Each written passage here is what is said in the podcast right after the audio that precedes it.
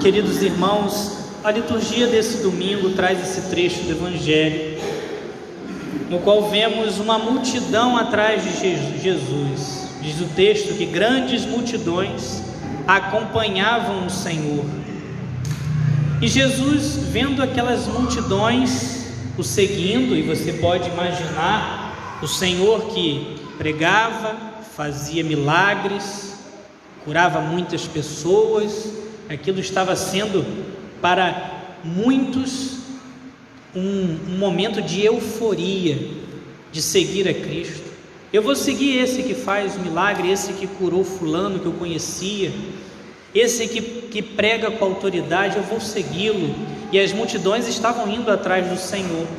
E Jesus vira para elas e é muito firme na fala dele, dizendo: Você quer me seguir?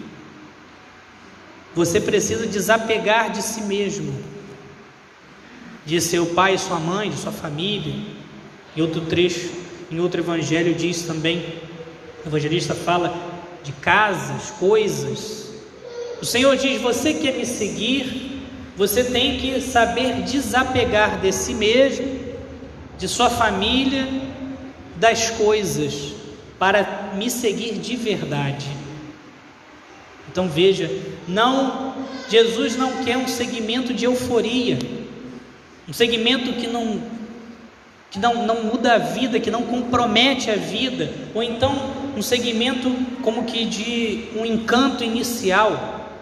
Ele diz na realidade, é preciso para me seguir colocar o amor a mim acima de tudo.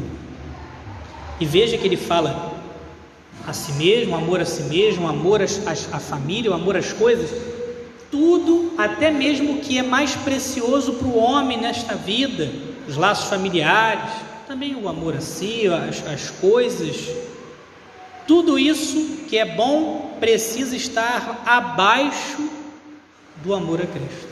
Ele diz: o segmento tem que ser radical. Colocar a palavra dele, a doutrina dele acima disso tudo, acima do que é mais precioso, colocá-lo em primeiro lugar, diz ele. Lembro-me de, de um trecho da história de Madre Rosa Gatorno, uma beata italiana, quando ela viu que Nosso Senhor a chamava para fundar uma congregação é, viver a vida religiosa e na situação dela algo bem difícil, a situação familiar. Naquela época também um temor reverencial, um amor, um carinho, como devia, deve ser aos pais. A mãe dela era contrária, a, ela sair de casa para isso, mas ela sabia que Deus pedia isso a ela. E a mãe então se colocou deitada na soleira da porta e disse: Você só sai de casa se passar por cima de mim. E Ana Rosa Gatorno, com o coração doído, porque amava muito a mãe, passa por cima da mãe, ou seja, pula a mãe e continua o caminho dela. Ela amava a mãe e os, os seus pais, porém ela precisava amar mais a Deus do que a própria mãe. Isso é um modo bem concreto desse evangelho acontecer na prática, mas isso acontece, deve acontecer na nossa vida de vários modos.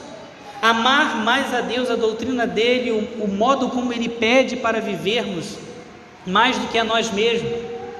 O Senhor nos pede, muitas vezes o orgulho nos pede para não perdoar ou para se afastar. E Deus pede outra coisa, o perdão. Muitas vezes nós, o, o pecado, pede para não darmos a Deus o que é dele, a devida atenção, o amor. Nós temos que amar mais a Deus do que a nós mesmos. Às vezes também os laços familiares, às vezes as coisas, como já falamos nós, nos outros domingos que falavam exatamente sobre o apego aos bens, o Senhor precisa estar acima de tudo. E Jesus diz àquela multidão eufórica que você quer me seguir? Ele contou uma parábola. Faça igual um homem que vai construir uma torre. Antes de construir, você tem que calcular. Senão você começa a construir e não vai acabar, e não vai dar, dar continuidade à obra. Ele faz isso comparando a se você quer me seguir numa euforia, sem pensar de fato o que é o segmento, e aqui a gente não fala só um segmento de vida religiosa, mas seguir ao Senhor, seguir ao Senhor mesmo. Batizado deve ser aquele que ama a Deus e segue o Senhor Jesus. É preciso então calcular, e a gente deve fazer isso. Sentar e pensar: o que Deus me pede na minha vida, o que está indo acima dele? O que está faltando ajustar aqui para que eu possa colocá-lo como o primeiro. Posso dizer que amo a Deus sobre todas as coisas.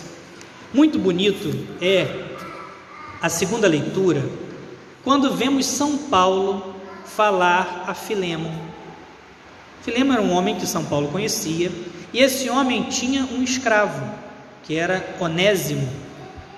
São Paulo, na prisão, ao encontrar Onésimo, converte Onésimo, através da pregação.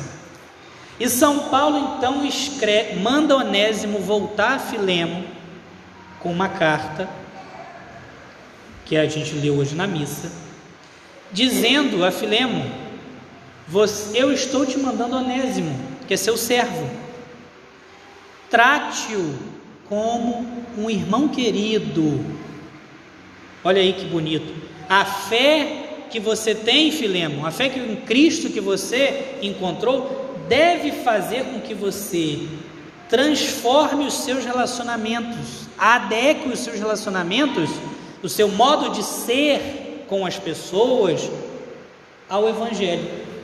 Então você está recebendo Onésimo, que é seu servo, ele vai continuar sendo seu servo. Porém, você deve tratá-lo não como um pagão trata um servo, você deve tratá-lo como seu irmão. Veja que bonito, a fé em Cristo, quando está em primeiro lugar, transforma a vida. E não é só dentro da igreja, transforma o relacionamento com as pessoas, o modo de ser. Então, o modo de ser do servo para com o patrão, do patrão para com o servo, do marido para com a mulher, da mulher para com o marido, do filho com o pai, do pai com o filho, do amigo com outro amigo, deve estar iluminado por Cristo. Não deve viver como um pagão vive os relacionamentos, mas iluminado por Cristo. Trate como um irmão querido, diz São Paulo a Filemo, como dizendo: prove a sua fé, prove que você segue a Cristo. Porque veja, se você coloca Cristo em primeiro lugar, você vai tratá-lo como irmão. Ah, mas se você coloca o lucro em primeiro lugar, o orgulho em primeiro lugar, o que é, o que é mais viável na sociedade em primeiro lugar, você não vai tratá-lo como irmão. Agora, se você coloca Cristo, você vai continuar sendo o patrão e ele o servo, mas você vai ter um relacionamento diferente. Você vai tratá-lo como irmão, um irmão querido em Cristo. A fé precisa transformar de fato nosso modo de ser para ser autêntica. Mais uma vez, então, volto. Jesus não quer um segmento de euforia, mas quer um segmento comprometido. Veja também, mais uma vez, volta à segunda leitura, São Paulo fala que fez nascer para Cristo Onésimo.